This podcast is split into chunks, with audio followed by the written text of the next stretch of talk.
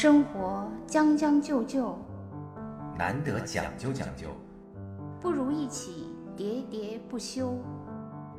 将进酒，将进酒，喋喋不休，将进酒。新的一期节目和大家见面了，大家好，我是江山大家好，我是兔子。啊。呃，没有想到我们这个节目播出以后，还是有人听我们节目的。而且我们今天就是因为想聊这个声音本身的东西，想要声音本音嘛。对我其实本身对开始做这个播客节目啊，我是有犹疑的。我一直觉得这是一个互联网视短视频在冲击和占占据大量大家大量时间的这么一个时代嘛。我没有想到还依然会有人选择用听的这个方式啊，来获取资讯，或者说来进行休闲娱乐。我这个有点出乎我的意料。我是因为我觉得我跟声音是有不解之缘。嗯我小的时候好像就特别需要这个广播的伴随。啊，我是一个孤独的小女孩。对我确实是一个孤独的小女孩，因为我从小就是一个人在家里写作业，一个人过寒暑假的那啊，就乖种小孩孩子嘛。啊，嗯，对，所以我唯一伴随我的就是收音机。嗯小的时候，我因此听过我，我觉得它是我获取娱乐、呃文学、音乐等等等等的唯一的来源。啊，是靠听，对，听了很多，包括以前听小说呀，是因为啊那时候没听歌呀。有收音，没有电视机吗？也不是吧，因为那个时代也呃，后来也有了，但是我觉得广播是一种特别好的伴随感。嗯我特别怕我的脑子里有空闲下来的时间，啊比如说我在写作业，但是如果写作业的时候我脑子突然空下来，我会觉得特别孤独，哦哪怕那个时候我还是一个几岁的小孩儿，觉得很孤独。如果这个时候这个收音机的声音如约的嗯填进来，嗯我就觉得很安心。啊，对我来说，这个声音的伴随，它就是要让我空虚的时候填进来。嗯，那你写作业的时候，你能够听到他在讲什么吗？能听清吗？能明白吗？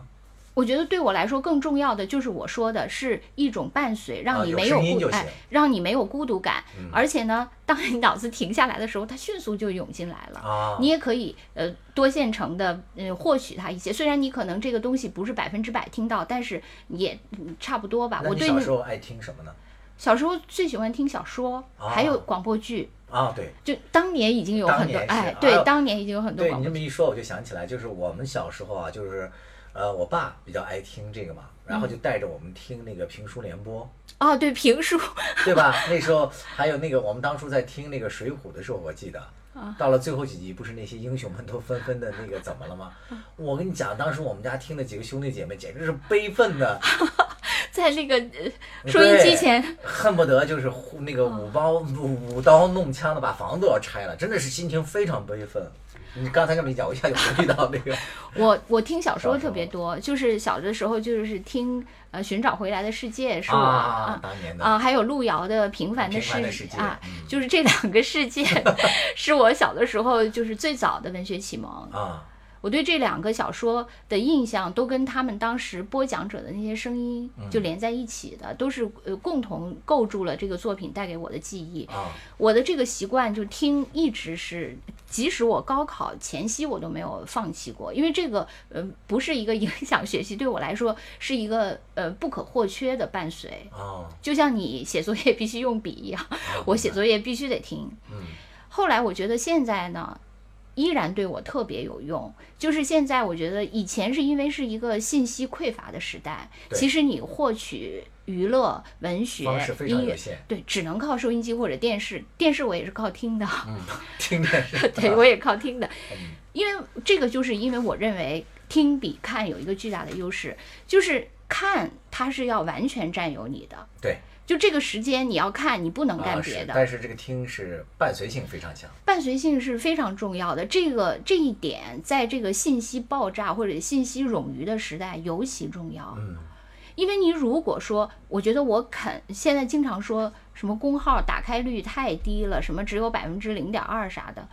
或者说很多公号打开了，别人很快就关掉，看一两段，觉得你这个太长了什么？为什么是这样？是因为现在这个在这个信息这么多的时代，人愿意花。哪怕是五分钟的时间去看一篇文章，实际上对他来说都是个对，都是个奢侈的选择。但是呢，你可以在干任何事情的时候听，对所以现在我基本上，我我觉得 如果有一个数据统计，我自己订阅的公号的打开率是非常高的，而且我的、呃完成率也是很高的，为什么呢？是因为我大量都用都来听。啊我觉得我一天就是就是说你在看这些公号的同时，你还在听别的我不看，我就是全靠听。啊？是吧？你把这个公号转换成听的对我所有的文章，基本上我觉得，除非是我觉得这篇文章实在太好了啊，你是用什么工具转的啊、我是用讯飞有声，啊？然后就是把这篇文章通对过讯，飞好像好像微信读书也都可以吧。现在就是想听的话，是有很多啊，有很多软件哎都可以这个。方法可以给我们的听众朋友推荐一下我是我觉得我现在一天大概听的文章的数量，我觉得不下十篇啊。啊。就是如果说今天比较忙，可能不到十篇；如果说是周末，我觉得我我二十篇一天都有可能。我一般是从 早上起来洗漱我就开始听，嗯。然后呃，通勤上下班的路上是肯定在听，嗯。做家务的时候在听，做饭、洗澡、洗碗啊，还有睡觉前的伴随。因为你如果失眠的话，其实听这个也很容易入睡。对对对，是的。就是我是非常非常需要，就是这种伴随从小到大。当然，有些人会说，其实你听东西的时候很容易走神儿嘛。嗯，对，你吸收率可能不是像看的那样百分之百，这点我也承认。就听基本上是一种泛听，但是就像我们学英语一样，就是你可以在泛听和精听之间做一些取舍。嗯如果你听泛听着这篇文章，你觉得很好，你首先你的选择是可以再听一遍。嗯，如果你觉得还是不能穷尽你对这篇文章的热爱，你你还可以看，看是对它最高的奖赏嘛，啊对吧？我我我会花大量的时间，因为我觉得这个嗯，大大的帮助了我对信息还有观点的吸收。嗯，而且听的还有一个非常好的一个优势，就是保护眼睛嘛。啊，对对对吧对，这个你发现没有？就随着我们年龄的增长，你看东西就是越来越吃力，就感觉自己好像要花眼了一样，这种感受。不是要花眼了，就是花眼。就是花眼了，对。所以这个还有好好多这个家长其实也是愿意用这个听的工具的。我我就遇到过很多带那个孩子的家长都跟我说，就是宁愿让孩子去听故事，比如说他在玩游戏或者干什么的时候，是吧？也不愿意就是把这个手机塞给孩子，就让他一个劲儿的看。这个因为对宝宝的眼睛也是有有这个损伤的嘛。对，我觉得声音这个东西好像就是有点润物细无声，嗯，就像好多妈妈怀孕的时候要胎教嘛，虽然对不对胎教这件事情到底管不管用，还是有很多争议。但是这个东西，它对就声音对你的这种滋润，就是悄悄潜入你的心田的这个，真的是无形的。对，所以就说除了我刚才讲的能保护人的眼睛，然后伴随性这个优点之外，还有一个非常重要的，就是在启蒙孩子的这个心智发育的时候，因为听它其实是可以拓展这个小孩的想象能力的，但是看实际上就没有这么有效，是因为这个孩子看到的东西。和他听到的东西都同时出现在电视或者屏幕上的时候，已经没有给他有什么想象的空间了，对吧？他对他的联想能力还有想象能力都没有很好的锻炼。对，我觉得声音确实是有一种特别独特的魅力，就是除了我们刚才说的，就是我主要是为了吸收一些信息和观点在听，嗯，但是除此之外，现在听的产品特别多，一个是各种播客，对就像我们现在做的这种，就是自己的一个漫谈聊天，或者说。当然要说的是，原来的广播电台还依然存在啊，不能直接就把他们给 我就直接直接了跨越了 啊！对，广播电台也有嘛，就是很多车载的这种这种伴听，对，呃，这个是一个产品。另外就是有大量的这种自媒体的，或者说私人电台、私人播客的这些涌现比如。说我们的节目，对，其实这个呃，在欧美特别流行嘛。对，我觉得这个其实也是呃，欧美的播客啊，从诞生到现在，一直是它的这个比较受关注的、持续的这个一个不能说热点吧，就挺受欢迎的产品。对，我觉得这个东西分享自己的观点，你比现在短视频，当然就是呃，现在工具越来越优化，但不管怎样，我觉得分享一些体验，然后分享一些观点，其实播客是个非常便捷的工没错具。而且它可以就短视频总是呃就是很快嘛，几十秒就过去了。其实它不可能特别详细的给你展现一些体验性的啊，还有一些你比较细腻的感受。是的啊，比较复杂的多层次的，我觉得它是不善于，它主要是短期的爆笑或者戏剧性什么的这些东西是短哎是短视频，因为长视频当然是可以了，但是长长视频的成本太高了嘛。我反而觉得播客这个是非常适宜的。嗯还有，我觉得声音对人就是视频啊，嗯，虽然它也是展现在你你面前的，但是呢，你不会有一种专属感。对，可是声音你会有一种专属感，嗯。你好像觉得这个声音就是对着你一个人在说。哎呀，你说到这一点，我非常想呼应你啊，就是我之前啊，在那个电台也做过几年的，就是广播电台的主持人嘛。啊，我和我的同事都遇到过一个类似的这个困扰，就是经常不经意间就吸引了一些，呃，就不当然不能说脑残粉啊，就是铁粉。啊、一些铁粉儿，嗯，有些这个比较过分的铁粉儿呢，他就会臆想说你这首歌就是放给他的，这句话就是说给他的，所以我们就你看我作为一个最不红的主持人，都出现了这个粉丝在门口堵你的这种现象。那我现在还有那个更这个火的一些同事啊，现在堪称这个音乐广播的第一主持人了，这具体名字我就不说了。他现在还依然在某个这个嗯大电台工作嘛啊，他晚上下班那个出他们台里的这个台门儿的时候，是他最紧张的时候，因为经常在树后啊、草丛里啊什么的，地铁口真的这毫不夸张，就潜伏着一些粉丝，有时候会端着一锅鸡汤，真的就是就真的是热腾腾的鸡汤，有时候是捧着一束鲜花在等他。我觉得如果要是那个抖音视频拍摄者可以在这儿蹲守，因为会发现很多戏剧性的场面从 草丛里涌现出各种啊。这是这是真的，现在毫不夸张。我这个同事就已经对他造成了极大的这个精神困扰。我这同事就是一一一度啊，就曾经已经是有这个抑郁倾向了，就是严重干扰到他的生活。但是这确实是声音的特啊，性对，也赋予的嘛。侧面啊，就证明了这个声音，对，就你刚才讲的，因为我以前也经常在网上看一些所谓的声音合集，叫“让耳朵怀孕的 声音合集”，啊，就是他形容这个声音多好听，嗯就会让你的耳朵怀孕嘛。他就会剪一些日本声优也特别流行啊，那当然了，啊他们日本的声优是非常就是在粉丝里面拥有的那个对对对，他们神奇的力量是很惊人的。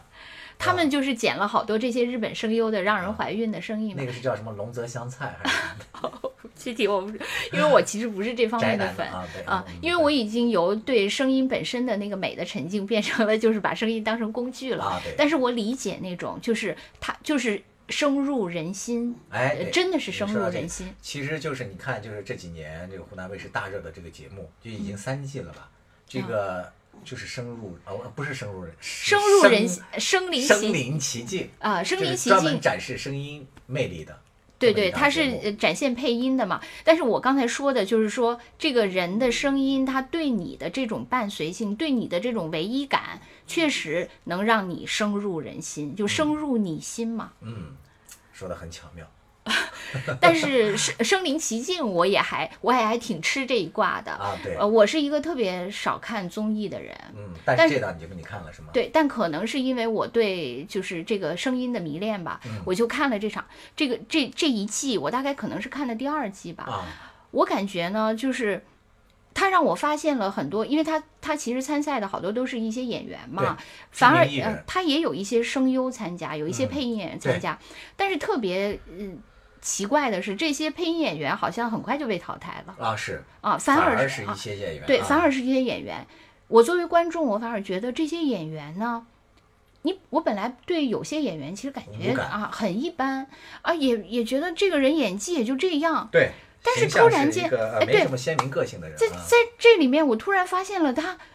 很呃很让我啊，对对对，很让我着迷的一面，而且我觉得哇大大哇，加分的。对我觉得他的那个台词功力让我觉觉得他并不是一个所以你说像那个艺术学啊，尤其是表演课里面，他为什么一定要设台词课呢？嗯是吧？是有它的意义的。你比如说这个身临其境，你对谁的印象比较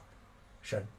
啊，我就是，呃，我就是对那季的冠军朱亚文，那说明你很有这个眼光啊。因为朱亚文本来不是我的菜嘛，啊就是他的形象什么的不是我的菜，我本嗯来对他非常一般。但是我看那个，我确实就是那个里面有几个人都是属于不是我的菜，最啊后最后都都上了我的桌了。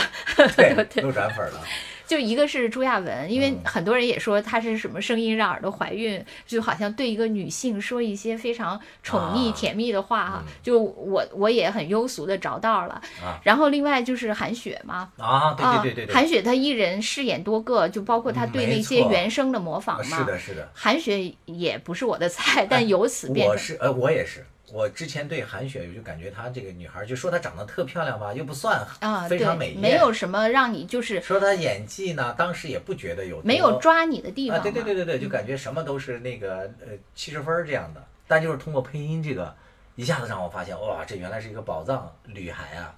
对，包括像梅婷，嗯。就是梅婷在那里面配音也是，你就是她，因为她配了一场具体的名字我忘了，但是是一场感情特别充沛的嗯，戏，是。就是你会发现她真的是用生命 在用在在演绎，在配音，对，在演绎。但是你你你，比如说你看她演，就是她如果真的是演戏，就是演一段儿，你好像没有这种感觉反而是她用声音来表现，你才觉得她真的真的好的投入。是的，包括你看这一季的那个冠军，就第三季了吧，就是叫刘琳嘛。嗯刘琳实际上在之前演的角色也都是不温不火，都是大部分都是一些配角嘛。包括那个就是梅，她也是梅婷的好朋友啊，就是演那个《父母爱情》里面演那个呃梅婷的小姑子的那个，当然是演的很好了，但是大家都没怎么注意她嘛。包括演那个《知否知否》里面演大娘子是比较出彩的，呃，但是这些的彩都不足以让她在就是展示他在这一届的这个就不足以让他脱颖而出，拔没地而错，这起些的他啊！最后那个夺冠，真的是我有几集看他那个配音，哦，就真的你是完全被他的那个声音给彻底的给吸引、给打动，甚至就是和他共鸣，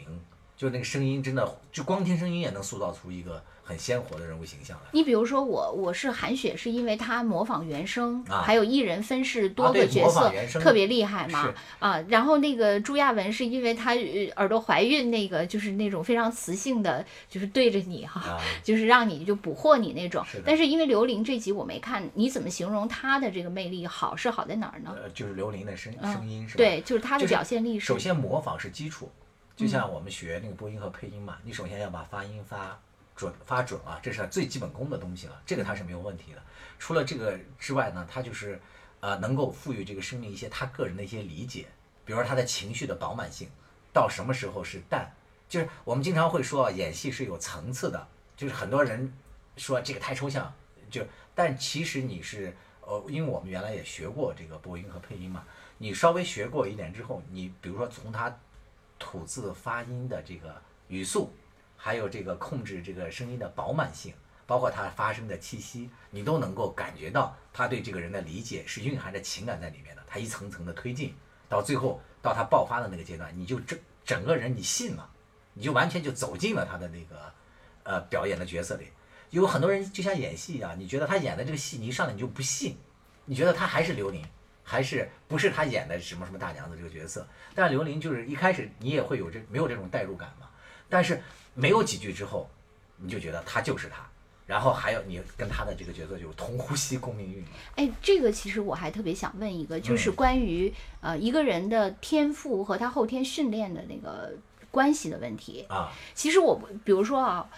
我呢就是有一阵儿我突然间特别喜欢听民歌，啊，就是所谓的民族唱法嘛。嗯，。对，然后我听了一堆以后，嗯。我发现我觉得我最喜欢的还是郭兰英，啊，是因为我觉得郭兰英是天然唱天然得好，他的那个声音其实更多的用他本色的那个自己的对嗓音用的还是挺多的。其实他的那个声音吧，其实感觉就是扁扁的，其实并不好。嗯，就是如果你用这个比较规范的那些但是它是，鲜活的。对他，我觉得他真的就是好像就是有一个采风的人去民间发现了一个天生唱而且歌他声音里好的人，面还经常会有一点小的瑕疵。对，但是你就是觉得他才能啊，他才能打动你。你听了一串儿以后，你就觉得我，非常非常理解你的我觉得郭兰英还还真的是是最好听的。是因为这个民族唱法，现在被归纳成其实只有咱们中国特有的这种演唱方法嘛，嗯大家其实都在用他的这种技巧去唱，基本上你不需要有天赋的人，然后通过他的这种呃工厂式的加工的训练，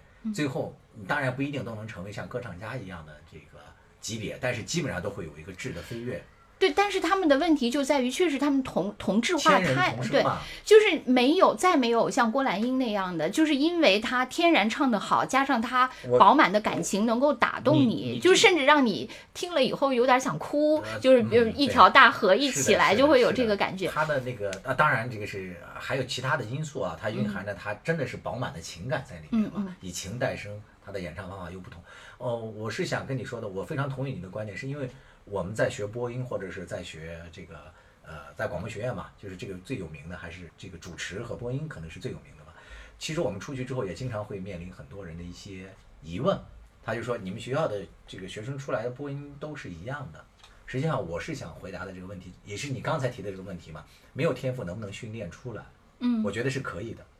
当然呢，你要如果再往前走一步，就是要成为一个有个性的，那还是要靠天赋。还是要靠天赋的。我觉得这就是一个看山是山和看山不是山，到最后还是要看山是山。嗯我觉得经过这样的一个阶段，最开始大家没有任何天赋，大家都是一样的。我进来播音，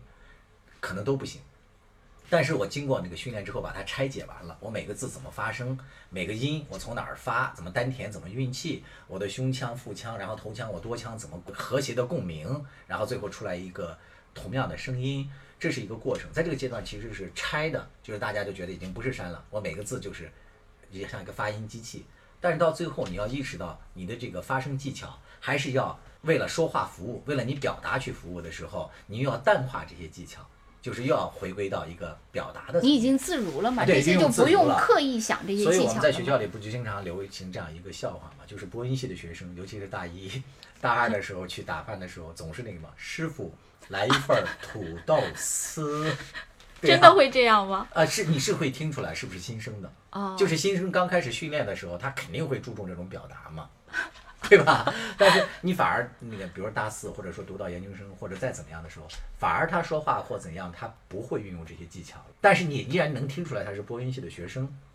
但另外，我想说，这个配音里面是不是还是分很多细分的行当？嗯你比如说咱们刚才说的《身临其境》，它其实是一种电影式的，有很多表演的成分在里面啊然了对我明白你的啊意思。。然后播音呢，就比如新闻啊联播那一种然后还有就是就是配音的那种，纯配音的，就是像我们说的纪录片的那种配音。是的，其实所谓的好声音啊，你也没法界定它到底是不是一个好声音。有时候你要看它运用的语境，或者说它配什么样的角色。比如说我原来上大学的时候，我有一个同学，就是天生的播讣告，那简直了，他配别的音，你都总能听出来一种这个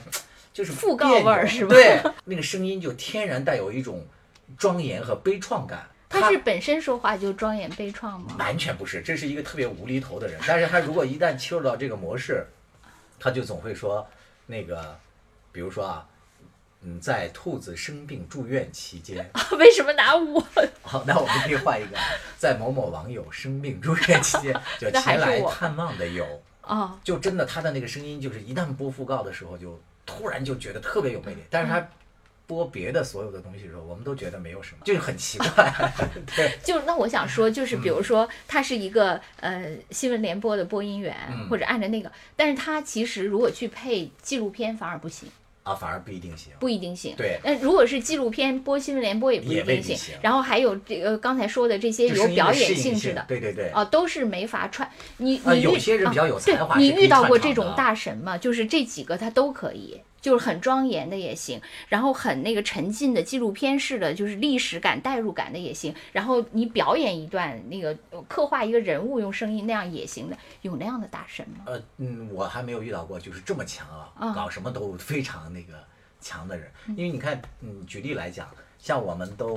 非常经常听到的，就是各个台做台呼的，就所谓的台声嘛，能代表这个台的声音发声的这种人，首先他的是功底是非常深厚的，气要足；另外一个就是跟这个台的品牌形象要吻合。一般电台啊，或者是电视台，他要的都是要大气，是吧？或者是庄严。当然是一些定位比较青春或者比较时尚的台，它需要的是另外一种声音嘛。我对凤凰的印象其实也挺好的，你对凤凰的这个台声应该也挺熟的吧？嗯叫叫张老师，张张妙阳，张妙阳老师啊，你觉得他的声音怎么样？录台呼？我觉得对我来说，他已经是跟凤凰这个 logo 在，一起的了已经是。长成一体啊了。但是你觉得，如果让他再去配一些别的音，类似于新闻或者什么去播读，你觉得合适吗？呃，他好像经常也会举办一些就是自己的朗诵会，他啊会去朗诵一些什么类似于什么大浪淘沙一类的这种嗯古诗词。但是他实际上，他现在如果在读凤凰的一些新闻，因为凤凰的新闻它是以这个呃口口语式的嘛，啊个性化的个性化的，反而它就未必适合了，对吧？我觉得这个就基本上能回答你的问题，就是同一种声音未必适合所有的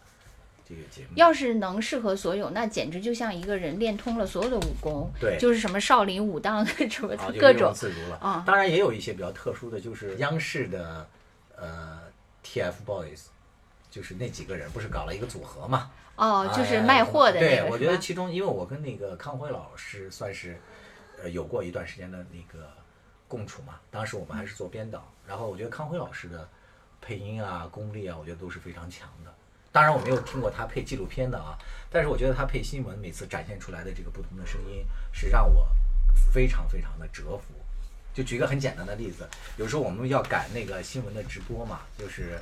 呃在新闻直播前大概你只有半个小时要改改那个稿子，稿子比如说这个配音可能原来是呃一个二十五秒的，但是我这个新闻素材重新编纂编了之后呢，后面可能只有十五秒的空间了，你要把这个话跟康辉老师说，你说我要配一个十五十五秒的这个稿件，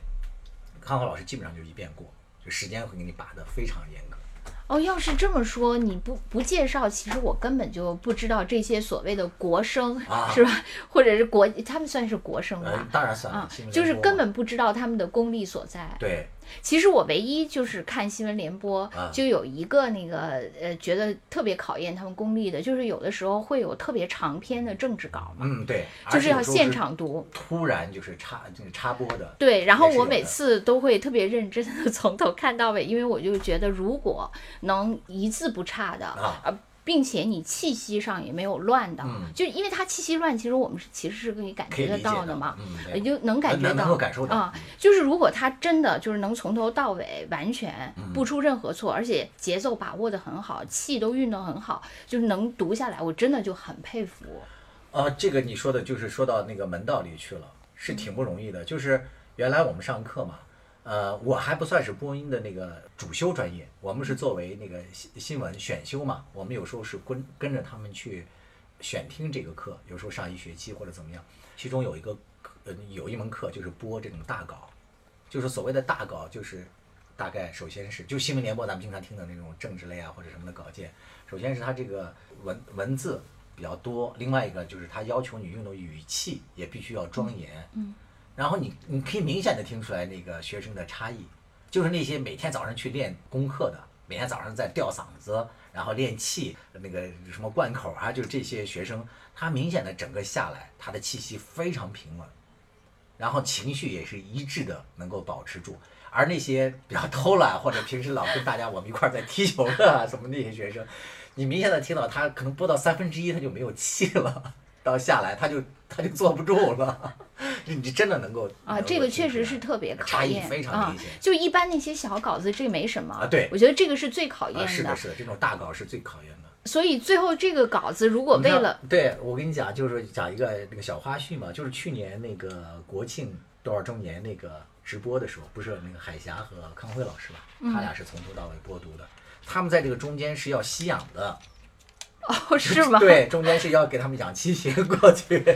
是真的要吸氧的，要不然的话你，你个人的那个气撑不下来。啊，因为它要在一种非常高度饱和的状态。是啊，你看他们播音的时候，基本上那个上课就老师教我们的，就没有人就是屁股坐满凳子的，都是坐半个屁股，因为你这样你的身体才永远都是保持紧绷嘛，你气才能够从丹田里往外发。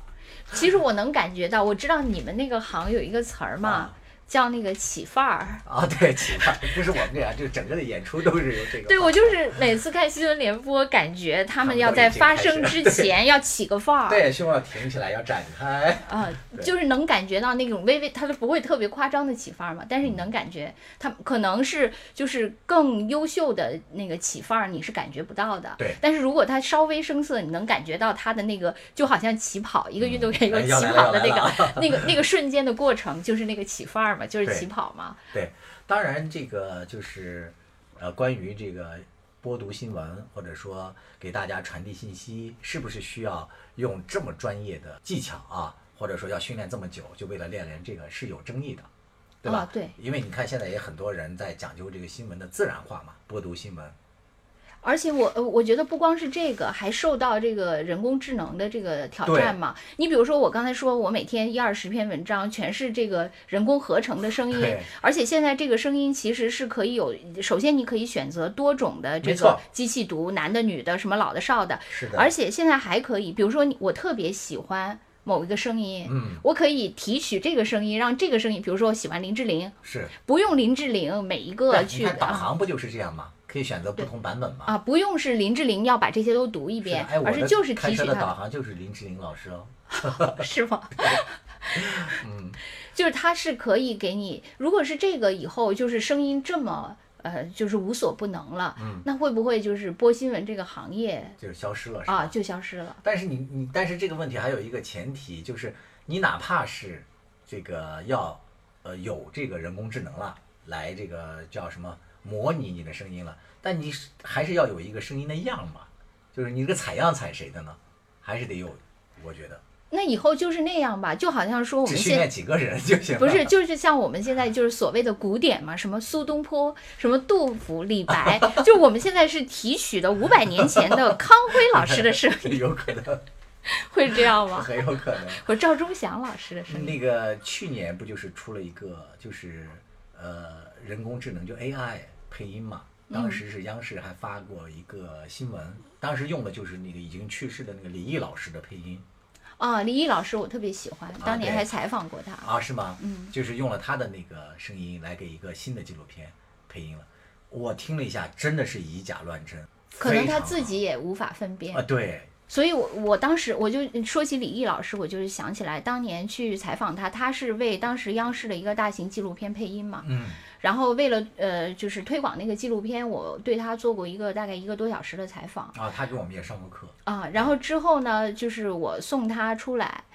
他是很热情的一个人，对不对？他是这么这么有活力的一个人，就是他的那种热情，并不是只展现在前台，因为我觉得很多有有有嗯不是表演，他，我觉得恰恰相反的是，他的声音既深沉又冷静，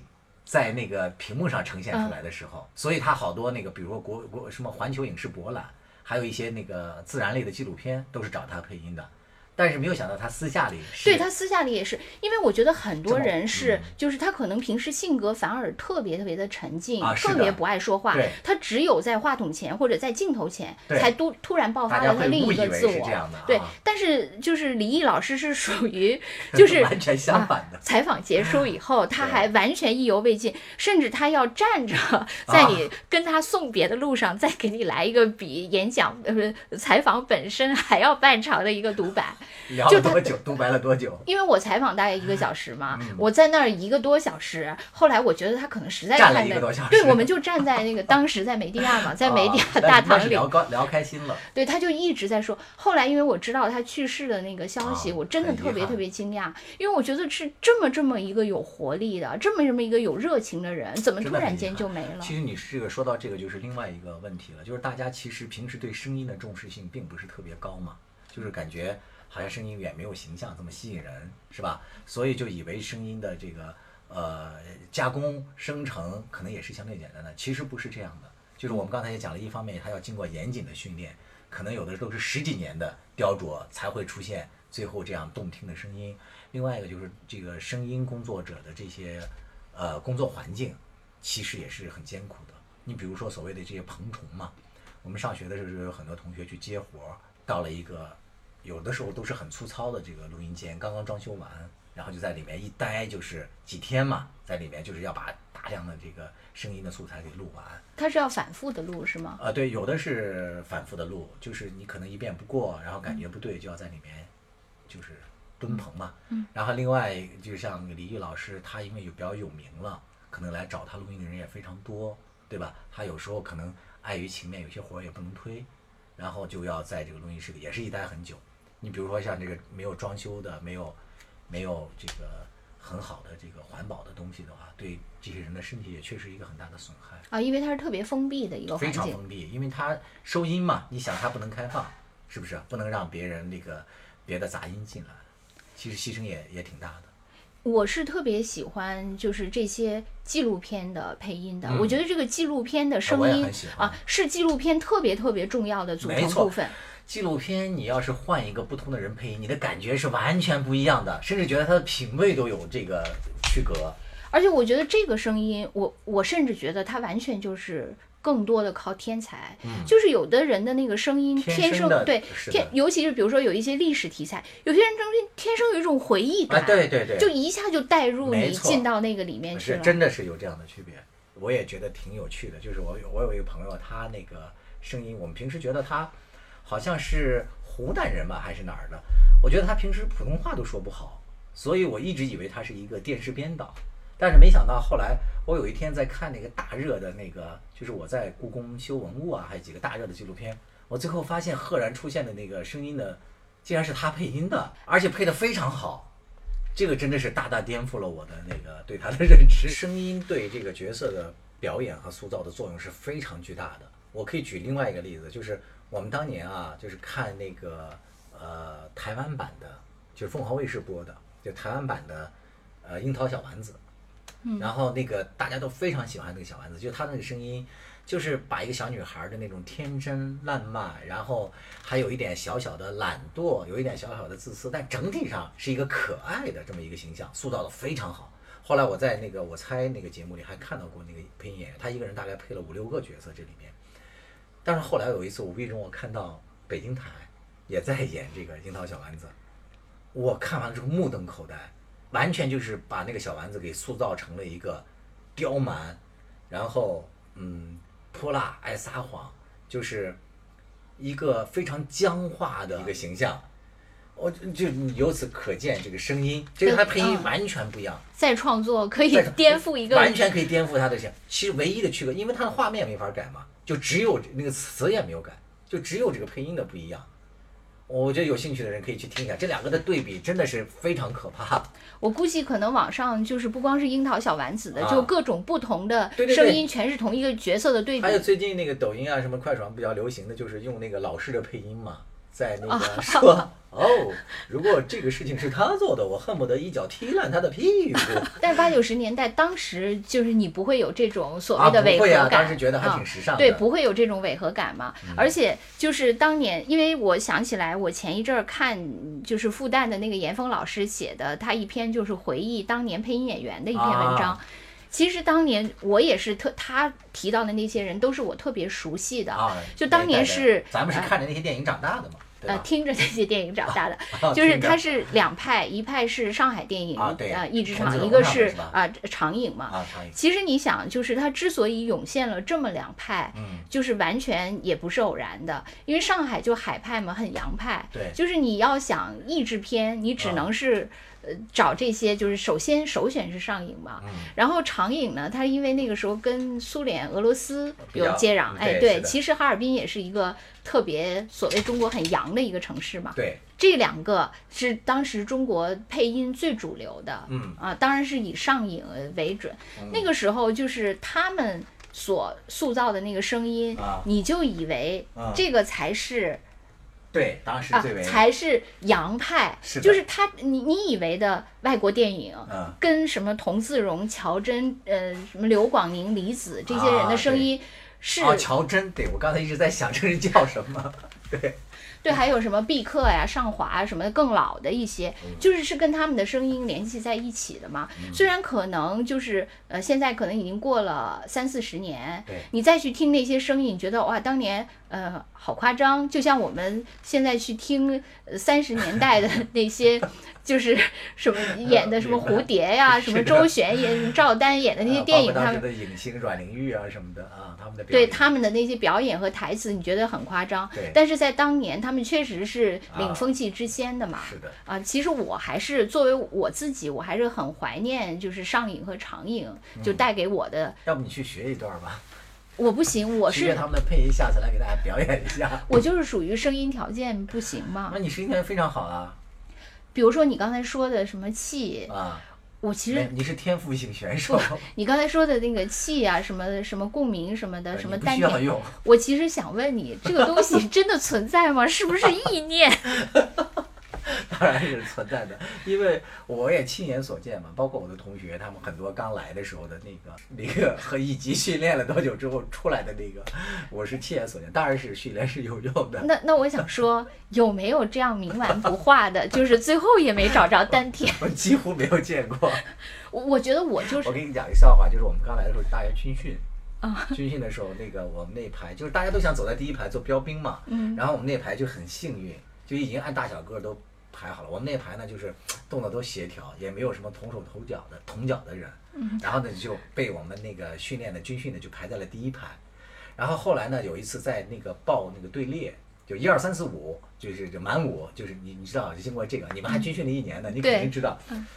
很不幸，我在第二个，就是还第二高嘛。然后当时那个老师让我们喊，就要大喊声若洪钟啊，就一二三四，就要这样下去嘛。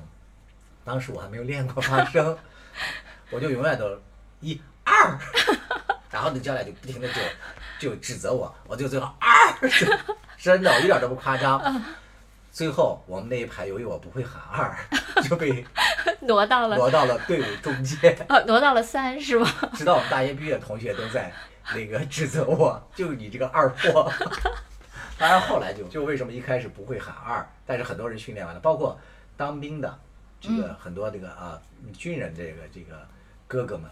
小哥哥们，他们这个训练完几年，你听他们发声，包括唱歌，都和刚入伍的时候都不一样了，这都是训练的结果。我觉得我自己的军训的体验，我觉得那个时候就是说，你们喊二了吗？哦我们喊啊，但是我觉得他他不是有什么训练，我觉得他就是要，就是说怎么说，野蛮其声音对。啊，他就是要让你所以你你说野蛮其声音，实际上也是一种声音的表达的训练的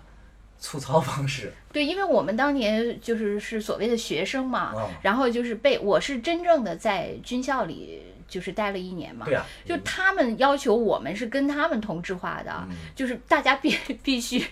就突然间就是要要切换到那个嘛。其实对我来说还是挺难的，我还是属于一年了也没找着 丹田那种人，那你这军训还还少，你是没练过因为当时。声音我觉得还其次吧，我记得那时候听正步嘛。你在将就的活着，总有讲究的念想。将进酒，不打烊。